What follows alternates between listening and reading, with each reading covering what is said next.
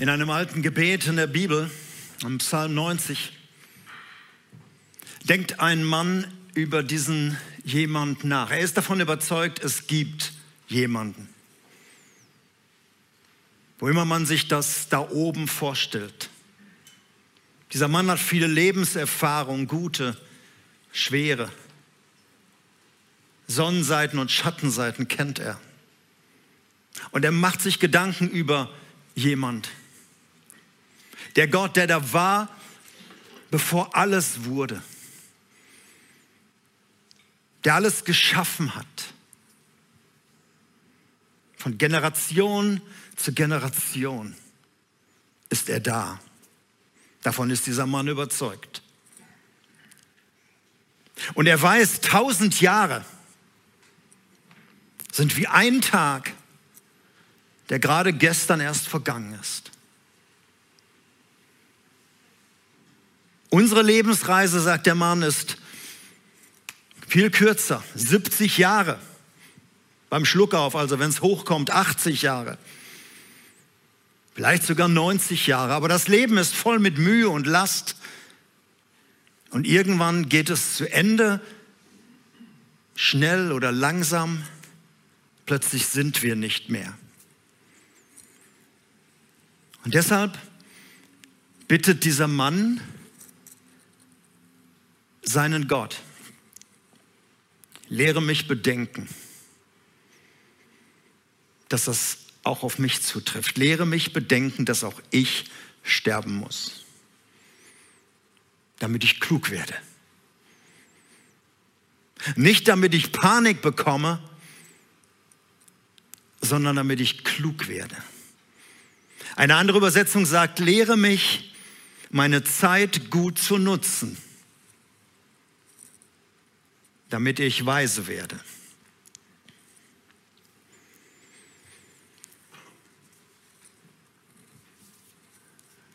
Niemand kommt aus dem Leben lebendig raus. Irgendwann geht das Leben zu Ende.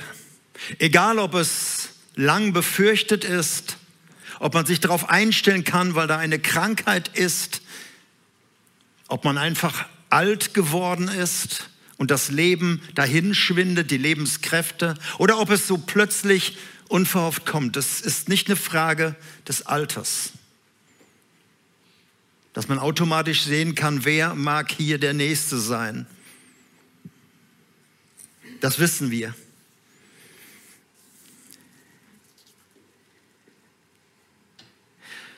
Einen Menschen begleiten, einen Menschen dann loslassen, das ist unglaublich schwer. Aber wir müssen uns diesem Thema stellen. Der Liedermacher Reinhard May wurde einmal von seinem kleinen Sohn Max gefragt, Papa, was passiert mit Menschen, die tot gehen? Die sterben. Wo gehen die eigentlich hin?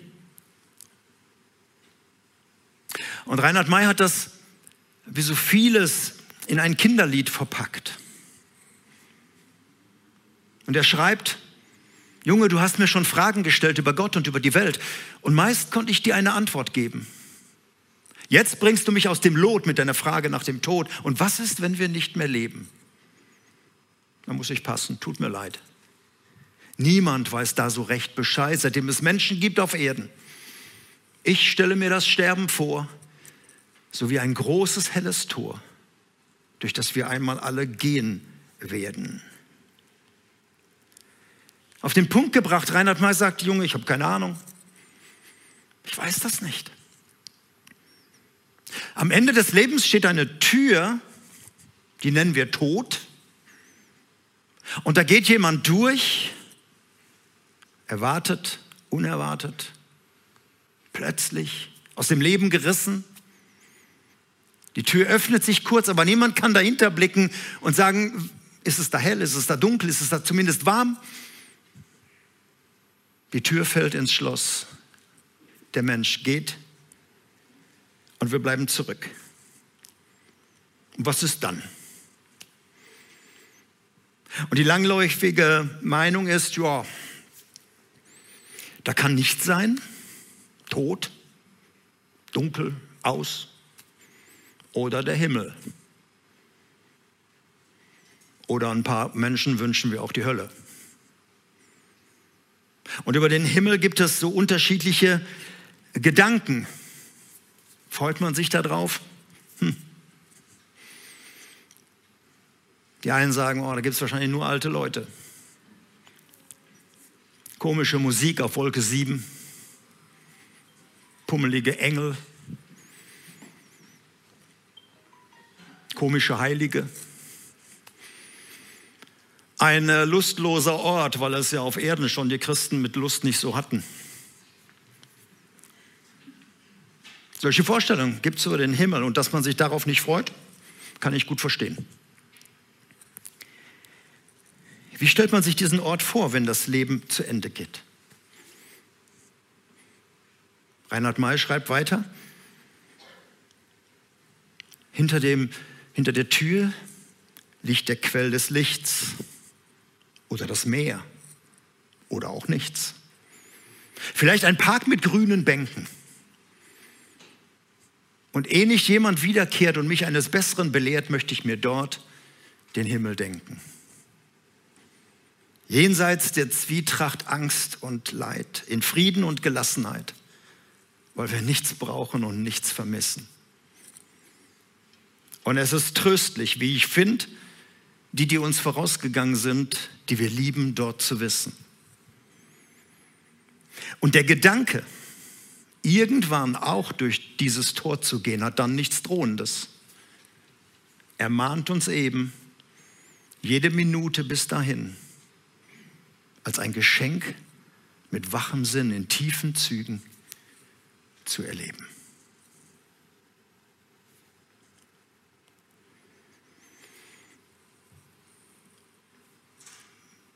Ist da jemand, der mich begleitet, bis ich an diese Tür stehe?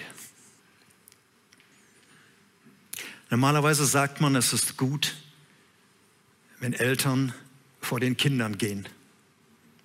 Das ist das Normale. Es ist nie gut, wenn die Kinder vor den Eltern gehen. Ich habe mich in dieser Woche mit Evelyn getroffen und wir haben dieses Zeugnis oder das Interview aufgezeichnet. Diese Frage, was ist, wenn jemand geht? Werde ich ihn wiedersehen? Wie werde ich ihn wiedersehen? Und was heißt das, jemanden bis ans Ende zu begleiten? Dieses Interview ist ein Teil der Predigt.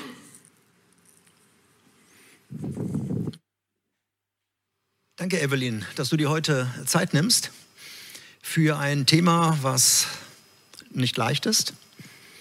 Danke einfach jetzt, dass du den Mut hast, Rede und Antwort zu stehen. Ich darf dich kurz vorstellen. Evelyn Cibek, du ähm, bist verheiratet mit Uli. Ihr habt zwei Kinder, zwei Töchter, Linda und Kirsten. Du bist Urgestein der Gemeinde, hier in der Treffung Leben Gemeinde. Als ich kam, da warst du schon ähm, in der Gemeinde und du bist vom Beruf Krankenschwester und hier in der Gemeinde eine der Lobpreisleiter. Wenn ich gerade gesagt habe, ihr habt zwei Kinder, dann war das nur die halbe Wahrheit. Ihr hattet lange Zeit drei Kinder. Einen Jungen noch, Nico, der im Alter von sechs Jahren euch genommen worden ist. Er starb an einem Gehirntumor. Heute ist das Thema so, ähm, es geht auch um den Himmel. Und ich wollte dich einfach mal fragen, wie stellst du dir eigentlich den Himmel vor? Die ganze Sache ist jetzt ungefähr 13 Jahre her. Glaubst du, dass Nico auch gewachsen ist im Himmel? Ist er jetzt Jugendlicher? Ähm, wird er dich erkennen? Du bist ja auch älter geworden. Wirst du ihn erkennen? Wie stellst du dir ihn vor? Ich mache mir da überhaupt keine Sorgen. Also ich glaube, dass ich Nico sofort erkennen werde und er mich auch und dass wir uns irgendwie in die Arme rennen werden, uns einfach nur freuen werden, dass wir uns wiedersehen dürfen. Ich glaube zwar nicht, dass das im Vordergrund steht in dem Moment, aber ähm, das ist das. Und wie ich mir den Himmel vorstelle, das ist total unterschiedlich. Für mich, wer mich kennt, weiß, dass ich Sonnenuntergänge total liebe. Und für mich sind Lichter und einfach dieses wunderschöne in der Natur oder so ein klarer Sternenhimmel, Sternschnuppen, irgendwie gefühlt alles, was mit Licht zu tun hat, ähm, immer wieder so ein kleiner Wink aus dem Himmel. Einfach sowas, wo was unbegreiflich ist. Ein Regenbögen können der Physiker vielleicht er erklären, wie das da mit den ne, Lichteinfällen, Brechungen und so weiter zu tun hat. Aber für mich ist ein Regenbogen einfach ein Wunder. Und jedes Mal, wenn ich einen Regenbogen sehe, und das gilt für uns als Familie eigentlich immer, dann schicken wir uns den meistens mal kurz so von wegen kleiner Wink aus dem Himmel. Ähm, ja, einfach, einfach wunderschön. Und ich glaube, Sonnenuntergänge oder auch Sonnenaufgänge, die kriege ich nur meistens nicht mit, ähm, sind einfach auch so, können so krass schön sein, mit Wolken spielen und so einmalig schön. Das begeistert mich immer wieder. Und ich weiß nicht, wie ich mir den Himmel vorstellen soll. Ich stelle mir einfach vor, dass ich Jesus begegne und einfach baff bin. Also ich weiß es nicht. Bin immer gespannt, ob du erst zu Jesus gehst oder erst zu Nico, aber das überlasse ich dir noch. Hast du noch ein bisschen Zeit. Ähm, mhm. 2006 beim Eröffnungsspiel der Fußball-WM mhm. habt ihr die Diagnose bekommen. Genau. Sehr ernste Sache. Nico war zweieinhalb Jahre noch da. Mhm. Und kannst du dich, auch wenn das jetzt 13 Jahre her ist, was waren in dieser Zeit so für dich als Mutter dein Kind zu begleiten, ihr als Ehepaar. Was waren für dich so die beeindruckendsten, schwersten, schönsten Momente, wenn es überhaupt schönste Momente in dieser Zeit gab, in diesen zweieinhalb Jahren Begleitung? Mit dreieinhalb Jahren haben wir die äh, Diagnose bekommen und ähm, wenn du von dem Arzt diese Diagnose oder diese auch Prognose gesagt bekommst, dass dein Sohn noch ein halbes Jahr zu leben hat, ähm, weißt du erstmal nicht, wohin mit dir. Du, also ich, ich weiß noch, wo wir da im Krankenhaus waren, der Arzt uns das erzählt hat und die Linda, unsere ältere Tochter, mit Nico im Nebenraum gespielt hat und ich einfach nur geschrien habe, wo der Arzt mir das erzählt hat. Und ähm, das war so unfassbar und so. Ähm, man hat gedacht, man ist im falschen Film, wie das wahrscheinlich viele von uns in irgendwelchen Situationen auch schon mal erlebt haben. Oder wenn man selber eine, eine schlimme Diagnose bekommt. Ähm, aber zu wissen, dass es keine Hoffnung gibt, keine Heilung gibt und dass das eine Art Tumor ist im Kopf, äh, die nicht heilbar ist, weil es im Hirn Stamm ist und man nicht drankommt, das war einfach so unfassbar. Und das hat mich echt erstmal fassungslos gemacht. Und ähm, es gab viele schlimme Erlebnisse, sage ich mal, insofern, dass man einfach nicht wusste, wo man mit seinem Herz hin soll in dem Moment. Ähm, man hat sich zerrissen gefühlt. Ähm, es tut einem weh, wenn dein Kind äh, zu einer Operation gehen muss, ähm, wenn es auch nur eine Mini-Operation ist, aber das Kind hat einfach Angst, weil es merkt, es ist, es ist hier was los und ich will das auch nicht. Und äh, aber dann das Gefühl zu geben, wir sind da und ähm, wir passen auf dich auf und du kannst dich auf uns verlassen das war immer wieder eine Herausforderung, immer ähm, da zu sein und ihm diese Geborgenheit zu vermitteln, dass, dass, dass wir da sind und dass Jesus auf uns aufpasst und für uns alle da ist.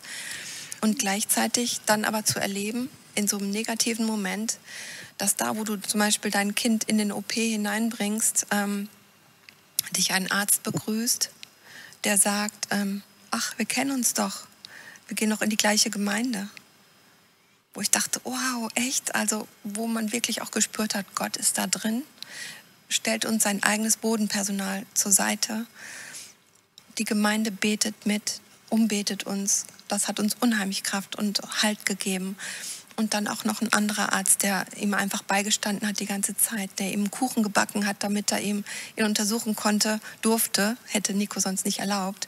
Ähm, das war irgendwie total toll. Und dieser Arzt ist einfach auch später unser Freund geworden, ist in diese Gemeinde gekommen und hat auch Jesus sein neu, Leben neu anvertraut. Und das ist einfach ähm, etwas, was auch positiv war in diesen Zeiten, was wir erleben durften. Also negativ und positiv. Das hat sich so gemischt ich habe mich an diesen positiven Erlebnissen festgehalten, auch da, wo wir Gott wirklich gespürt haben und erlebt haben, dass er einfach da ist und uns immer wieder Zuspruch gegeben hat, auch durch sein Wort, durch Bibelverse.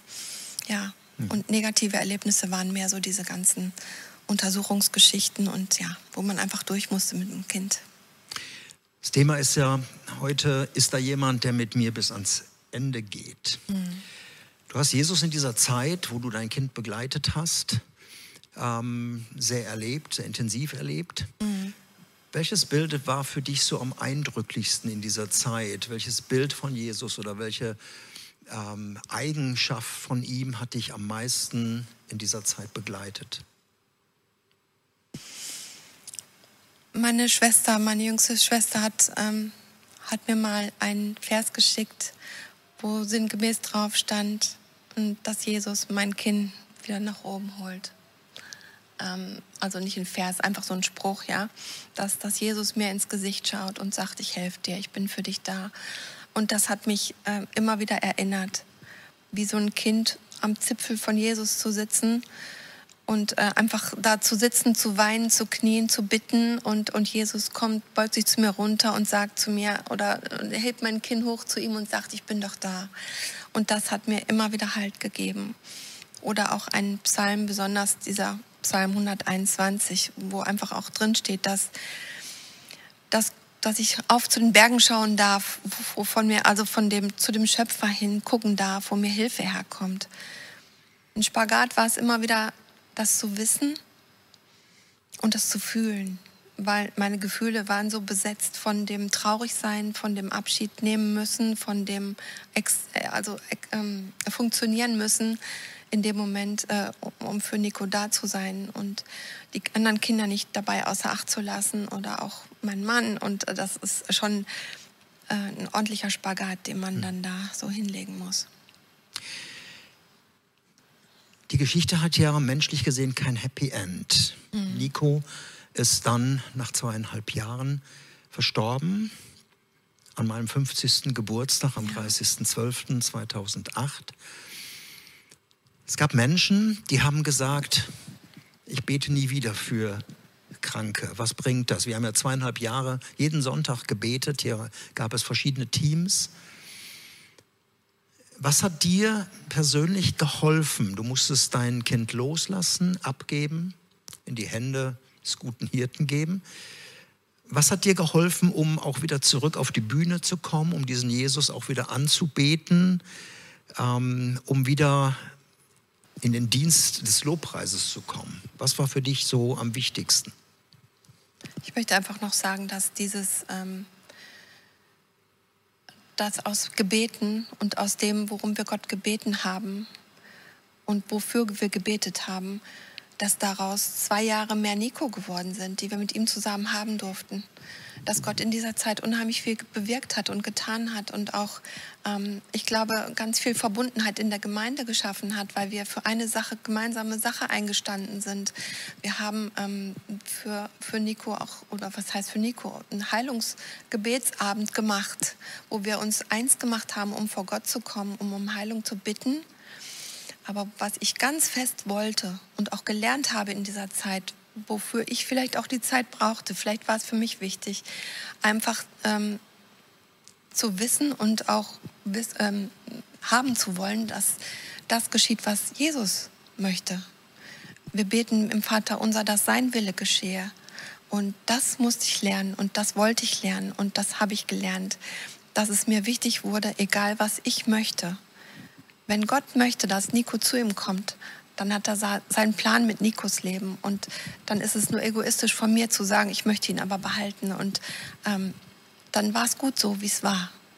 Auch wenn ich, ja, vielleicht erklärt Gott mir das irgendwann, wenn ich da mal da bin oder Jesus und erklärt mir das. Und der Grund, warum ich wieder auf die Bühne oder ich war ja irgendwo nicht wirklich weg, vielleicht das halbe, letzte halbe Jahr, wo äh, Nico dann wirklich ähm, die Krankheit durchstehen musste oder zu Ende durchstehen musste, das ist einfach, dass ich diesem Gott, der mir durch diese Zeit hindurch geholfen hat und dem ich schon mein ganzes Leben vertraue, äh, noch einmal mehr sagen möchte, dass ich ihm vertraue und dankbar bin, erfahren zu dürfen, dass er in den tiefsten Tiefen bei mir ist, ob ich ihn da gerade spürbar erlebe oder nicht. Aber das ist der Glaube, an dem ich mich dann festhalten darf.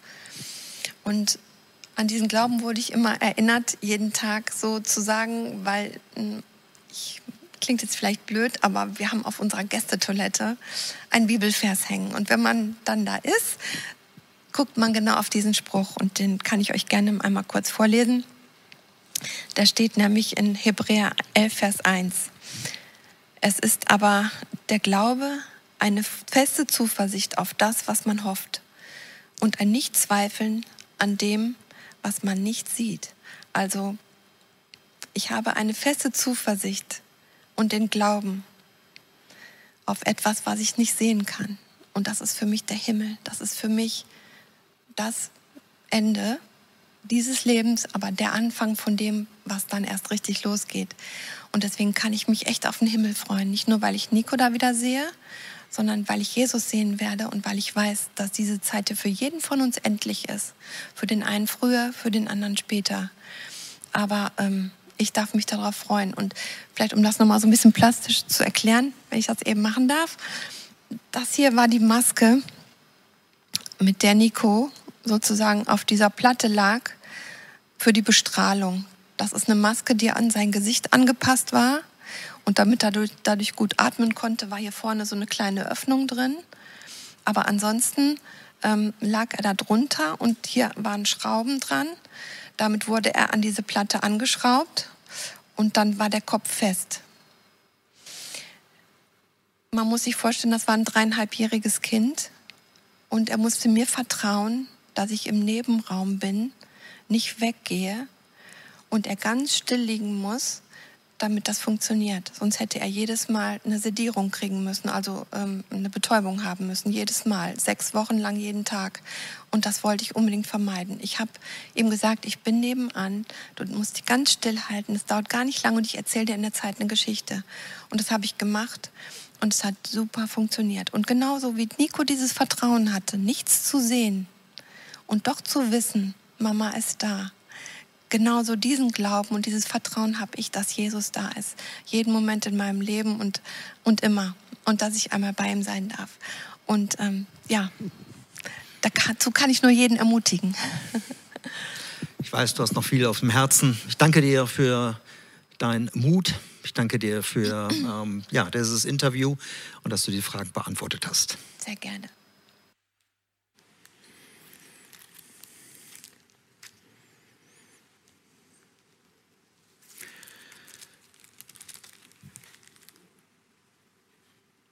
Ich war froh, dass ich dieses Interview hier alleine ohne euch führen konnte. Evelyn hätte noch viel zu sagen gehabt. Sie hat auch nach dieser Zeit ein Lied geschrieben, Ich halte dein Herz. Dieses Lied ist auf einer Karte und da ist eine CD drin, kann man auch im Lesezeichen eben erwerben und handelt von dieser Zeit wenn jemand das so berichten kann. Das eine ist so ein theoretisches Wissen, ja, Jesus ist da, er ist alle Zeit da und aber das andere, das zu erleben. Jeden Tag.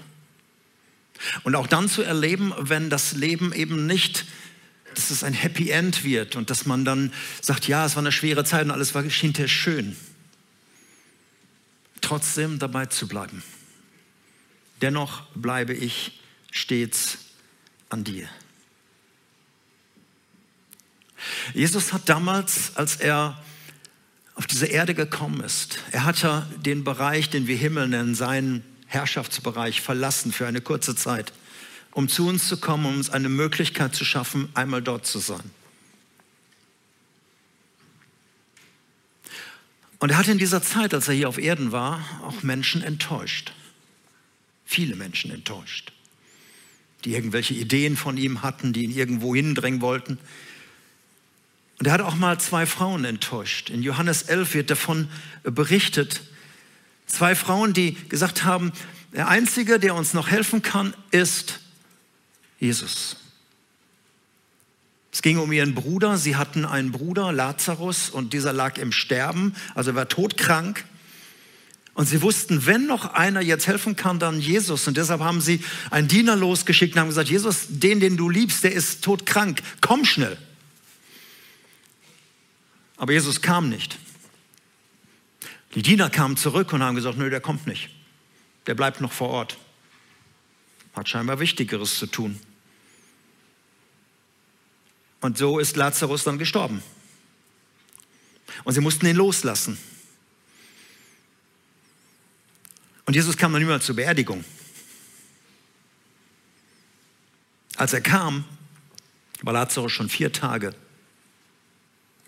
beerdigt im Grab. Und seine Schwestern konfrontieren Jesus damit. Sagen, wenn du hier gewesen wärst, wenn du uns begleitet hättest, zumindest da gewesen wärst, unser Bruder wäre nicht gestorben. Aber er ist gestorben. Und mitten in diesem Gespräch, wo es um diesen Dialog geht mit Maria und Martha, sagt Jesus einen der wichtigsten Worte, die in der Bibel stehen. Siebenmal im Johannesevangelium sagt er, ich bin. Dieses göttliche Ego-Emi. Ich bin. Und hier sagt er in dem Gespräch, Martha, ich bin die Auferstehung und das Leben. Wer an mich glaubt, der wird leben. Auch wenn er stirbt. Er wird ewig leben, weil er an mich geglaubt hat. Und er wird nicht mehr, niemals sterben. Glaubst du mir das, Martha? Ich bin die Auferstehung und das Leben. Wer mir vertraut, wird leben. Auch wenn sein Leben zu Ende geht. Glaubst du ihm das? Glaubst du ihm das? Ihr Lieben, wenn jemand stirbt, dann geht sein Leben zu Ende. Bis heute. Ich sagte ja eben den Satz, niemand verlässt sein Leben lebendig. Und dann gibt es Traueranzeigen. Ich habe hier die Traueranzeige in der Hand von meinem Vater. Und wenn du so eine Traueranzeige nimmst, da steht da ein Name drauf, das ist der Name dessen, der gegangen ist, dessen Leben zu Ende ist. Und dann stehen da zwei Daten. Anfang und Ende des Lebens. Geburtsjahr, Geburtstag und Ende des Lebens. Und was uns hier alle unterscheidet, warum wir noch keine Traueranzeigen mit unserem Namen haben, ist, dass dieses letzte Datum noch fehlt. Wir wissen alle unser erstes Datum, können wir in Pässen nachlesen, auch wenn wir uns nicht so daran erinnern. Aber das hat man uns gesagt, kannst du im Pass nachlesen. Aber niemand von uns weiß das letzte Datum. Einige sehen heute Morgen vielleicht aus, wo man denkt, das dauert nicht mehr lange. Aber es kann ja sein, dass du einfach nicht ausgeschlafen bist. Niemand weiß das. Und deshalb wissen wir auch nicht, wo wir gerade im Leben stehen, wie nahe wir dem Ende sind. Als man meinem Schwager gesagt hätte, mit 27 Jahren, du bist in der Mitte deines Lebens schon angekommen, hat er laut gelacht. Aber mit 54 Jahren ist er in den Bergen abgestürzt. Und sein Leben ging super schnell zu Ende. Und wenn ihr die Traueranzeige euch anschaut, dann stehen da diese beiden Daten und mittendrin steht ein kleiner Bindestrich. Ein Zentimeter. Ein Zentimeter und das ist unser Leben. Zwischen Anfang und Ende. Start ins Leben und Ende der Reise. Ein Zentimeter mit allen Höhen und mit allen Tiefen. Mit allem Schönen und nicht so Schönen. Mit allen Niederlagen und mit allen Siegen mit allem Heilen und allem Unheilen, mit allen Verletzungen. Alles, was so unser Leben ausmacht, wo wir denken, das ist ja endlos, ein Zentimeter, so schnell geht unser Leben vorbei. Und deshalb ist es wichtig zu wissen, wer begleitet mich am Ende, wer steht am Ende da, wenn alle mich loslassen müssen. Der Psalmist der Beter aus Psalm 90, mit dem ich angefangen habe, das war Mose. Er betet, lehre mich bedenken, dass auch ich sterben muss, damit ich klug werde. Ein anderer Mann mit Namen David, Er hat im Psalm 23 eines der wichtigsten Gebete, bekanntesten Gebete gesprochen. Und mittendrin in diesem Gebet sagt er, auch wenn ich durch das Todestal muss, durch das dunkle Tal, Schattental, das Tal des Todes, fürchte ich mich nicht, denn du bist bei mir. Dein Stecken und Stab trösten mich. Du bist da. Und dann sagt er, Gutes und Barmherzigkeit werden mir folgen mein ganzes Leben lang. Und das Schönste, ich werde bleiben im Hause Gottes, wo immer das sein wird, für alle Zeit. Ohne Zeitdruck, ohne auf die Uhr zu gucken, ohne bangen zu müssen, irgendwann geht es zu Ende. Einfach für immer da. Und Jesus verspricht, ich bin die Auferstehung und das Leben. Wer mir vertraut, blindlings, so wie der kleine Nico vertrauen musste, da ist jemand im Nebenraum. Er ist und bleibt da. So hat Jesus gesagt, wer mir vertraut, der wird leben, auch wenn er stirbt.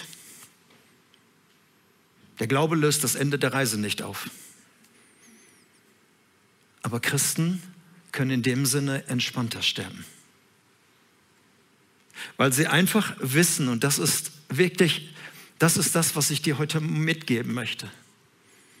Das Ende der Reise des Lebens, dass wir alle darauf zugehen, ist in Gottes Augen der Anfang von dem Eigentlichen. Gott hat Ewigkeit in unser Herz gelegt. Und das spüren wir, dass es da mehr gibt als diese 70, 80 oder 100 Jahre. Mehr als dass man dann verbuddelt wird und das war's dann und hoffentlich denken die Leute positiv über mich. Sondern dann beginnt es. Wenn du am Ende deiner Reise bist, ist es wichtig, dass du weißt, wer dich empfängt. Wer dich begleitet, wer bei dir bleibt, der große Hirte. Und wer am hinter dem Tür auf dich wartet. Das ist Glaube. Eine Zuversicht dessen, was ich nicht sehen kann.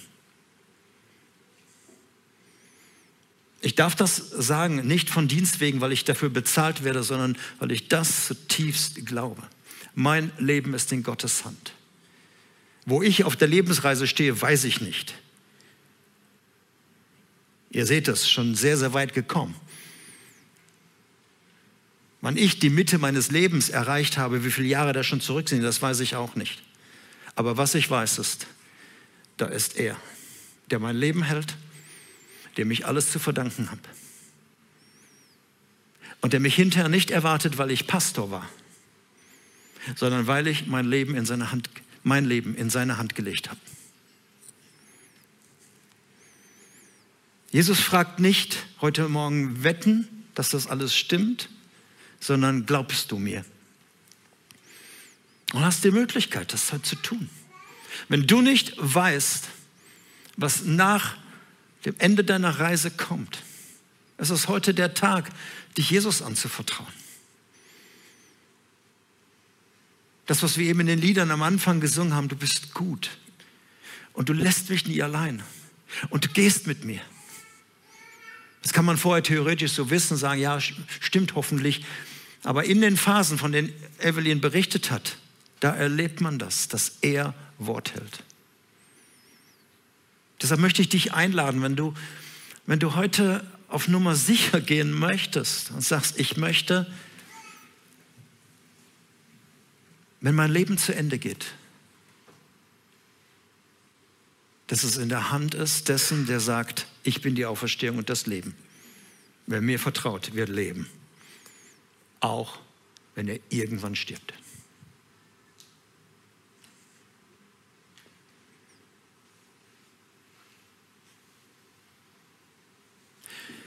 Das ist eine Einladung. Und es ist nochmal ein Aufruf. Wenn du dir innerlich sicher bist, wem dein Leben gehört, danke ihm dafür. Dann kannst du sagen, danke Jesus, dass du in den schönen Momenten, in denen ich vielleicht im Augenblick bin oder vielleicht in den schweren Momenten, in denen du vielleicht bist, dass du da bist. Aber wenn du das nicht weißt, dann ist es heute deine Chance zu sagen, ich möchte mein Leben in Gottes Hand legen. Und ich lade dich dazu ein. Wir haben gleich nach dem Gottesdienst, stehen hier Menschen vorne, du kannst hier hinkommen und kannst sagen, ich möchte gerne eine Entscheidung für Jesus treffen. Dass du ein paar Schritte hier nach vorne kommst, wenn der Gottesdienst nachher zu Ende ist, um zu sagen, ich möchte mein Leben in Gottes Hand legen. Ich möchte ihm vertrauen. Und hier werden Menschen sein, die dir helfen, ein Gebet zu sprechen, dich zu begleiten, dir eine Bibel mitzugeben und für dich zu beten. Aber ich möchte jetzt diese Zeit in Gottes Hand legen. Lass uns zusammen aufstehen. Und ich möchte einen Moment haben, wo du überlegst, wem gehört mein Leben? Das ist die Frage. Und wenn du es alleine bisher in der Hand hältst, ich mache dir Mut, lass es los heute. Und leg es in die Hand dessen, der sagt, ich bin die Auferstehung und das Leben. Wer an mich glaubt, der wird leben. Und der wird auch dann leben, wenn sein Leben hier zu Ende geht. Glaubst du ihm das?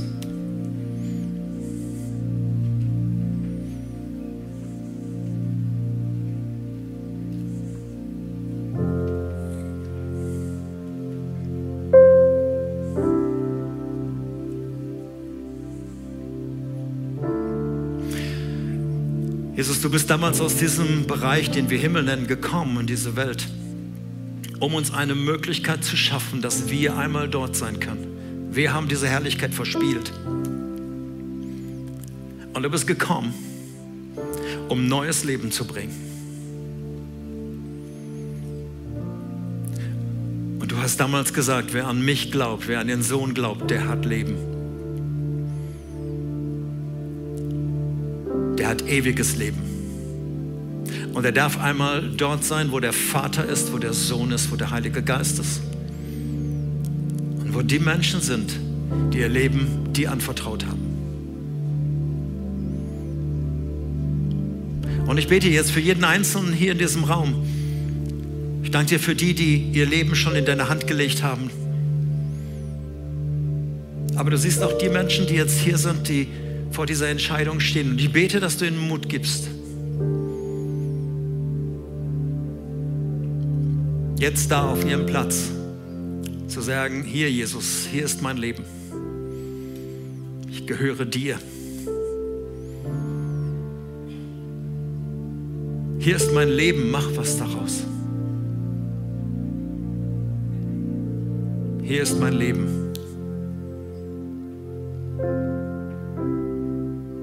Werde du der gute Hirte meines Lebens. Wie immer du die Worte findest, das ist dein Herz, was spricht.